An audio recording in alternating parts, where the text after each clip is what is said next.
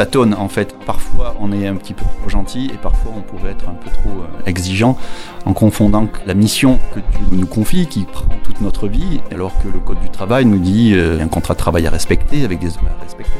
Donc ça, ça nous rappelle aussi les limites des contraintes que l'on pourrait faire poser sur les personnes.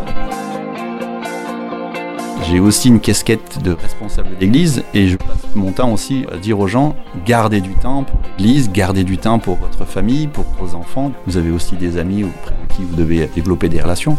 Le travail, de toute façon, c'est un puissant fond. On pourrait travailler 24 heures sur 24 et donc il faut mettre des limites. Le contrat de travail est une limite. Après, il y a parfois des exceptions sur certains projets ou certaines phases.